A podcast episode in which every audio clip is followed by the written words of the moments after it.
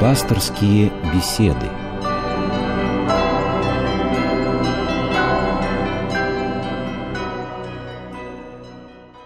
Здравствуйте, уважаемые радиослушатели! Вновь в нашей студии священник Георгий Рябых. Здравствуйте! Божье благословение да пребудет со всеми вами, дорогие радиослушатели. Отец Георгий ответит сегодня на ваши вопросы, которые по недостатку времени не прошли в эфир наших предыдущих программ. Итак, отец Георгий, почему именно крест является символом христианства? В древние времена в Римской империи крест распятие на кресте было позорной казнью. Эта казнь употреблялась для рабов. Благородный человек, как правило, усекался мечом, потому что таким образом э, человек э, получает моментальную смерть. А вот на кресте человек долго страдает, и прежде чем умереть, он испытывает муки. И до Христа эту смерть приняли на кресте очень многие разбойники, очень многие рабы. Действительно, люди, э, совершившие многие злодеяния. И вот когда Пилат принимает решение о распятии Христа, собственно, он для Христа выбирает самую позорную казнь. И Христос смиренно эти, переносит эти страдания и принимает смерть на кресте. И вот после его смерти, после его страданий, крест становится для нас знаком победы, потому что страдания Христа были необычными. Христос — это воплотившийся Бог. И э, если каждый человек, который совершил преступление или который своими злодеяниями Эм, заслужил себе наказание, по справедливости страдал, принимал страдания, то Христос, не совершив ничего противоправного и тем более не совершив никакого зла людям, принимал эти страдания добровольно. Он мог, как Бог, избежать этих страданий. У него была власть э, не пойти на крест. Помните, когда солдаты пришли арестовывать Христа в Гефсиманском саду, то апостол Петр выхватил меч и отрубил ухо рабу, одному из рабов, пришедших с солдатами. И тогда Христос ему сказал, вложи меч твой в ножны. Или ты не веришь, что если по моей молитве Бог Отец может послать легионы ангелов, и они защитят меня? Вот в этой фразе звучала добровольность Христа, его жертвы за людей, перенесение страданий на кресте. Господь мог воспротивиться этим страданиям, мог их не принимать, но это был его добровольный выбор, потому что таким образом он, принимая грехи и страдания за всех людей, освобождал нас от этих страданий. И те люди, которые верят во Христа, они принимают эту победу над смертью и страданиями вечной жизни. Отсюда появился крест и почитание креста в православной церкви, в хри... вообще в христианской церкви. А как мусульмане относятся к кресту как к символу страданий, к Пресвятой Богородице и вообще к Иисусу Христу как как пророку, да, да, можно так сказать. Это вот спрашивает наша радиослушательница Людмила Ивановна из Москвы. Действительно, мусульмане относятся к Христу очень почтительно. Они его почитают пророком. Но вот иногда приходится слышать такое мнение, что между мусульманами и христианами нет разницы, потому что мусульмане принимают Иисуса Христа, а вот э, э, мусульмане нам даже иногда пеняют, что вот почему христиане не признают Мухаммеда пророком. Но вот я хотел бы подчеркнуть, что мусульмане верят, принимают Христа не так, как его принимают христиане. Мусульмане принимают Христа как пророка, то есть как человека, который проповедовал Божие учение. Христиане верят, что Христос был Богом, принявшим человеческое естество для спасения нашей человеческой природы. И на основании того дела, которое совершил Христос, строится наше спасение. Для мусульман действительно Иисус Христос является уважаемым пророком, уважаемым религиозным деятелем, но не более того. Также они почитают Пресвятую Богородицу, они не посчитают ее Богородицей как родившей Христа, родившей Бога от чего и происходит слово Богородица, родившая Бога. Они не признают это наименование Девы Марии, но при этом они почитают Марию как мать пророка. и они с уважением относятся к Деве Марии и действительно верят в такое чудесное рождение Иисуса от Девы Марии, от Девы. Но при этом не считают, что Мария является Богородицей, то есть родившей Бога. Вот Сергей из Воронежа спрашивает, э, является ли женщина человеком?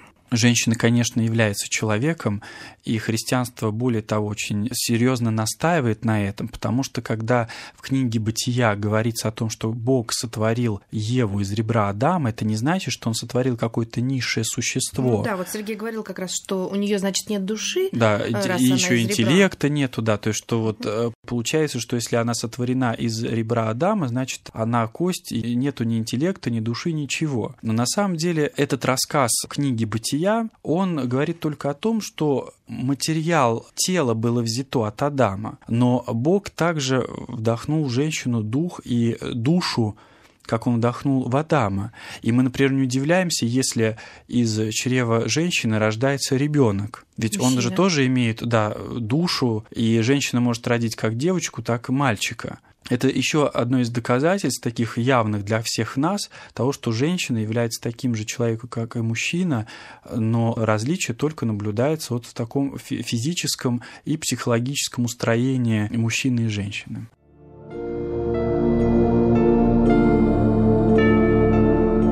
Пасторские беседы –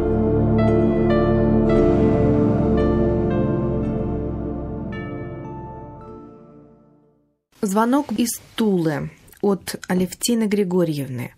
Священник-монах сказал мне, что предназначение мое жить в монастыре. Но я не ушла в монастырь, и что же мне делать? Как мне теперь жить? Я уже не молода, если я этого не сделала. Мнение монаха или священника не надо воспринимать как откровение дельфийского оракула который изрек, значит, вот то и суждено человеку в жизни сделать. И если он этого не делает, то он поступает неправильно. Конечно, есть разные люди, разного духовного опыта. Есть монахи и священники, которые ведут очень глубокую духовную жизнь, и по молитве Господь через них открывает свою волю и свое видение судьбы другого человека. Такое может быть. Я не знаю, что было в случае с этим монахом. Если это был обычный монах, который высказал свое свое мнение, вот он познакомился с вами, он с вами побеседовал, поговорил, и вот у него в сердце возникло такое мнение о вас, и он поделился с вами этим мнением. И здесь ваше дело решать, соответствует ли вот это мнение, вот этот взгляд вашему внутреннему настрою. Если вы чувствуете ваше призвание к монашеской жизни, если вы стремитесь к монашеской жизни, значит, вы можете выбрать и идти по этому пути, и неважно, сколько вам лет.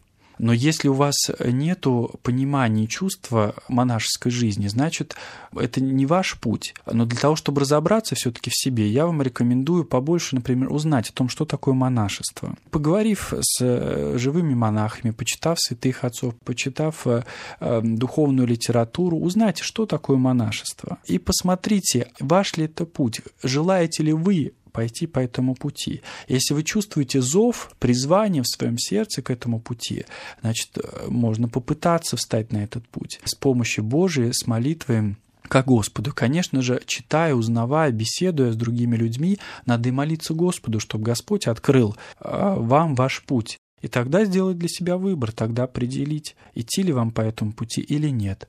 Но просто услышав чье-то мнение, э, не надо воспринимать это как некое вот определение, самое последнее определение о вашей судьбе, о вашей жизни. Если вы ему не следуете, значит, э, вы поступаете неправильно. Нет, здесь нужно с рассуждением подходить.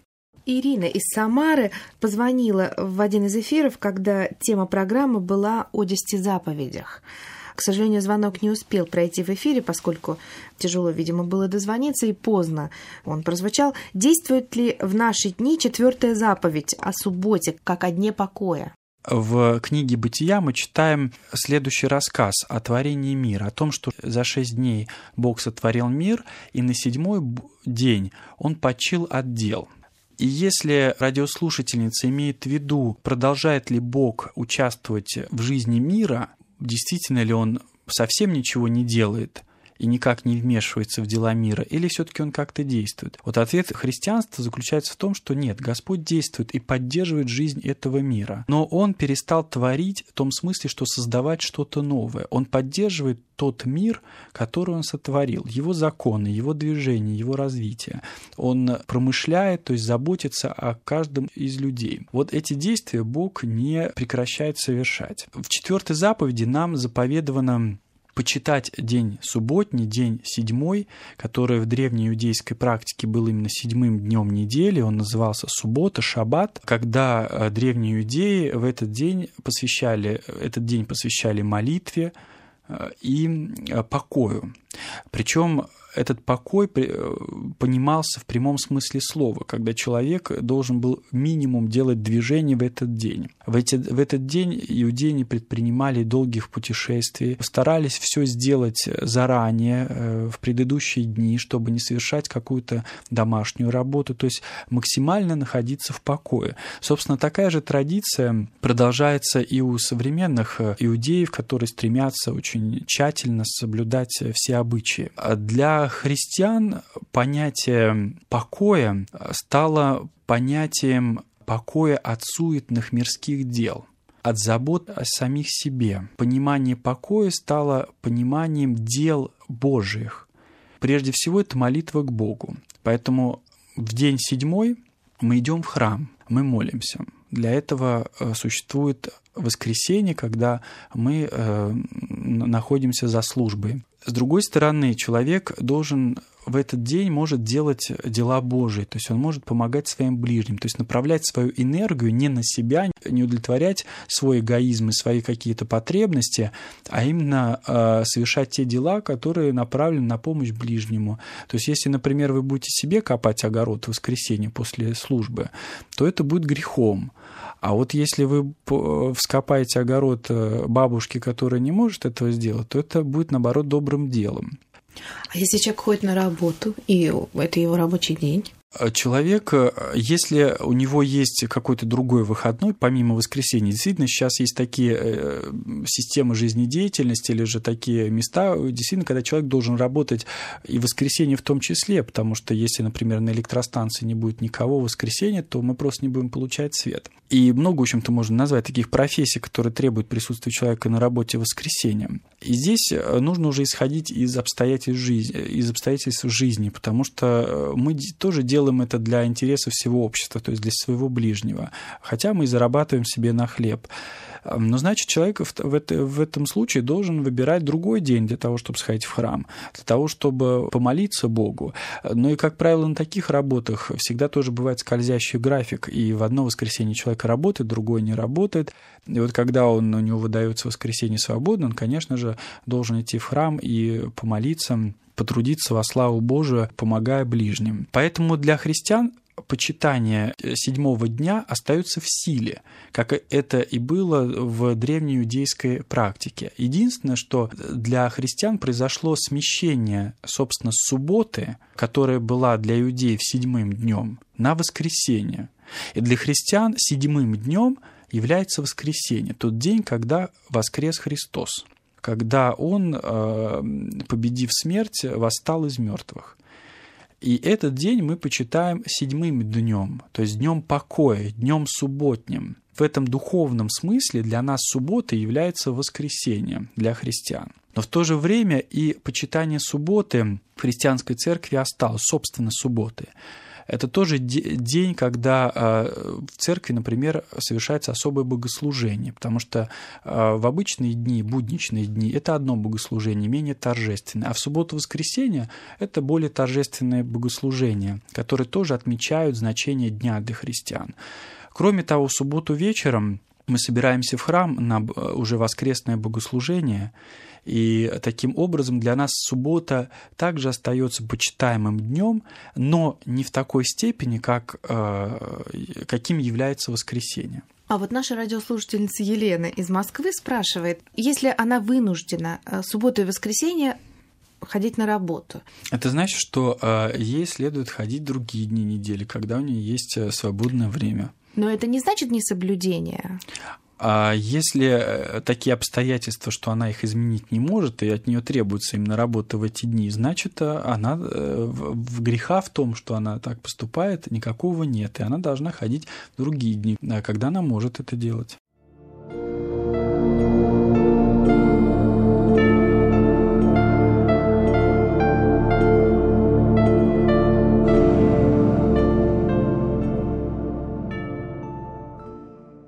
Из Кандалакши звонок от Татьяны Степановны. Ее брат пропал без вести в 1984 году, и Татьяна Степановна спрашивает, можно ли поставить крест на его могиле э, рядом с могилой его родителей. Ну, если действительно есть уверенность в том, что он погиб, и э, есть э, сведения, хотя бы такие приблизительные, что так оно и случилось, то это можно сделать и э, поминать его, но скорее вот этот крест, он будет означать просто память об этом человеке, но не будет иметь того значения, которое он имеет для человека погребенного в этой земле, потому что устройство христианской могилы связано с нашим представлением о дальнейшей э, судьбе человека мы верим в то, что настанет второе пришествие Спасителя, когда э, то, что останется от нас, э, та земля, в которую возвращается человек, она опять э, наберет силу, опять кости покроются плотью, и тело соединится с душой, и человек выйдет навстречу Спасителю. Поэтому мы хороним христиан ногами на восток и, соответственно, лицом на восток потому что, согласно Священному Писанию, Христос придет с Востока. И человек, встав от гроба, именно должен находиться лицом на восток, чтобы он мог встретить э, Спасителя именно лицом. Это всегда соблюдается? Как правило, если есть все возможности для соблюдения этих положений, то нужно так поступать. А если вдруг для человека это было очень важно, а так волю судьбы сложилось, что... Ну, если он погиб на войне или вот так пропал э, без да. вести, и неизвестно, где тело человека, или же это какая-то массовая, массовая катастрофа, когда не разобрать, где есть еще тело, или он сгорел, или утонул, и тело не было найдено, как то, конечно, тогда? здесь э, исходит из э, вот ситуации, и можно поставить крест, но это будет скорее вот такое напоминание человеку живущему о своем близком человеке, о том, чтобы мы молились за него. Э, но самое главное воспоминание, которое человек может делать, это молитва. Это молитва в церкви, это молитва личная человека. Это самое главное, что мы можем делать для умершего. Ну а вот поставить крест рядом с, с могилой родителей, это будет благочестиво. То есть э, такой необходимости для спасения души человека и упокоения его тела нету, потому что самого тела нету. А, но если вот к этому есть расположенность, то это благочестиво, и здесь э, действительно вот Татьяна Степановна действительно может тут поставить крест э, в память о своем брате рядом с могилой их родителей. А если тело не найдено, Вообще может так, понимаете, может оказаться так, что он еще жив, да, то есть я не знаю, сколько в данном случае э, ее брату было лет, когда он пропал в 84 году. Если действительно ему было, например, лет 60 или 50, и уже сейчас прошло более 20 лет, то можно предположить, что человек уже умер, даже естественной смертью он мог умереть. Но здесь, может быть, стоит выждать все-таки какой-то срок э, по возрасту. То есть действительно, чтобы быть уверенным, что человек умер. Есть еще такое действует правило в церкви. Если действительно в течение долгого времени человек не объявлялся, не, э, о нем никаких известий не было получено, то родственники могут его поминать как э, умершего. Эм, но э, здесь вот действительно нужно принимать во внимание все вот эти факторы. Сколько человеку было лет, когда он пропал? Может быть, есть какие-то все-таки весточки о том, что с ним происходило, его какую-то судьбу можно проследить. И вот когда у вас действительно уже не остается никакого сомнения в том, что он умер, тогда можно действительно поставить крест и поминать его за упокой. А если все-таки у вас есть сомнения в том, что он умер, и вы еще надеетесь, что есть хотя бы малейшая надежда на на его жизнь, тогда поминайте его как без вести пропавшего пока. Всё. Я вот все-таки не очень поняла. А если тело не найдено, то человек, он что, не встретится с Иисусом Христом? Нет, он, конечно же, встретится, потому что для нас не важно, э, где человек погиб и как он погиб, потому что для Бога нет ничего невозможного.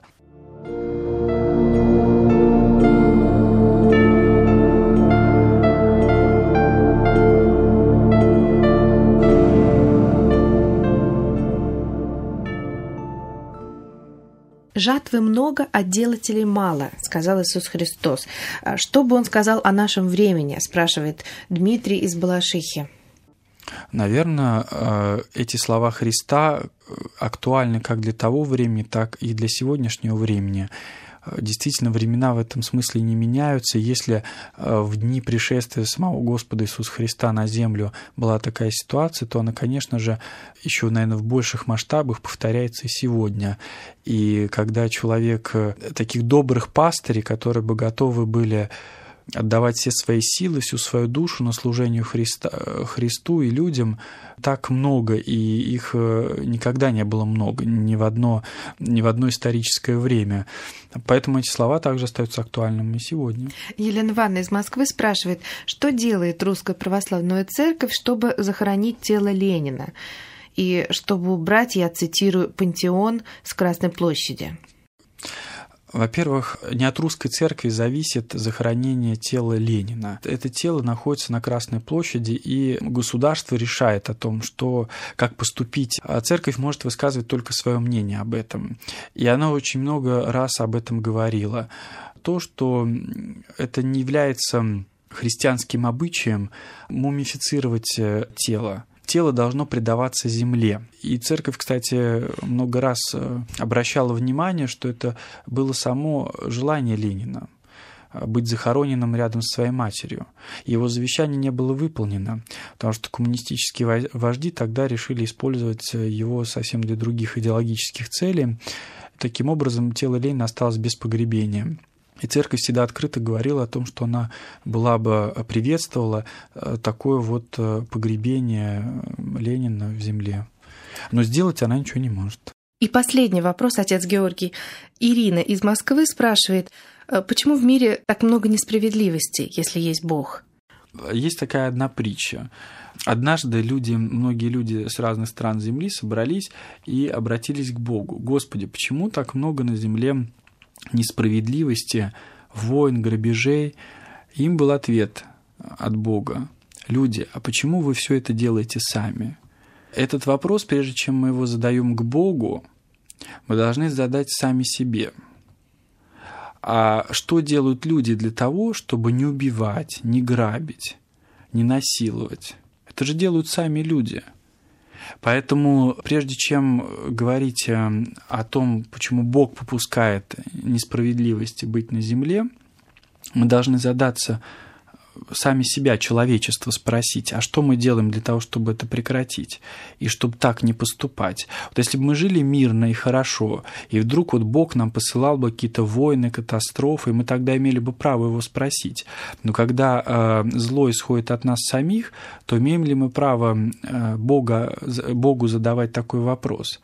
Более того, можно было бы тогда задать другой вопрос. А почему тогда Бог не останавливает тех людей, которые совершают такое зло? Потому что в мире существует свобода человека. И Бог пока до своего второго пришествия ждет от людей э, добровольного понимания добра и совершения добра. Есть такая притча в Евангелии, которую сказал Христос. «Вышел сеятель сеять доброе семя». Вот он посеял это доброе семя, и пришел злой человек, и посеял худое семя. И когда пришли к хозяину этого поля его рабочие, сказали, «Господин, позволь, мы пойдем и выберем ростки злых семян, чтобы оставить только доброе семя». И Бог тогда сказал, «Нет, подождите, пусть зайдет жатва, и тогда мы отделим доброе зерно от худого» вот Господь терпит, Он видит, что на земле есть зло, есть злые люди, которые совершают зло, и которые в этом не раскаиваются, которые, наоборот, считают это правильным. Но Он ждет, Он не уничтожает, потому что если Он начнет наказывать их, могут пострадать и люди, которые не причастны к злу. Он ждет конца времен, пока созреет урожай, пока все люди, которые могут прийти к Богу и хотят прийти к Богу, придут к Нему. И вот э, тогда наступит конец времен, когда действительно исполнится число всех тех людей, которые могли бы прийти к Богу. И вот э, тогда Господь каждому действительно воздаст уже по его заслугам, тому, что он делал. Спасибо большое, отец Пожалуйста. Георгий, за ответы на вопросы наших радиослушателей. Я напоминаю, что сегодня в нашей студии на ваши вопросы отвечал священник Георгий Рябых. Пишите нам, звоните, мы ждем ваших писем. А, наш почтовый адрес Москва, 125040, 5 улица Ямского поля, дом 19, дробь 21, Радио России, программа «Пасторские беседы». Наш электронный адрес – слово, значок электронной почты радиорус.ру. Да, дорогие радиослушатели, мы всегда готовы отвечать на ваши вопросы, ждем ваших звонков, ваших писем э, по почте, по электронной почте. Всегда рады вашим вопросам. Всего вам доброго, до свидания. Тема следующей нашей передачи – «Знамения и приметы». Это будет беседа, приуроченная к празднику иконы Божьей Матери Знамения – всего вам доброго, уважаемые радиослушатели. До свидания.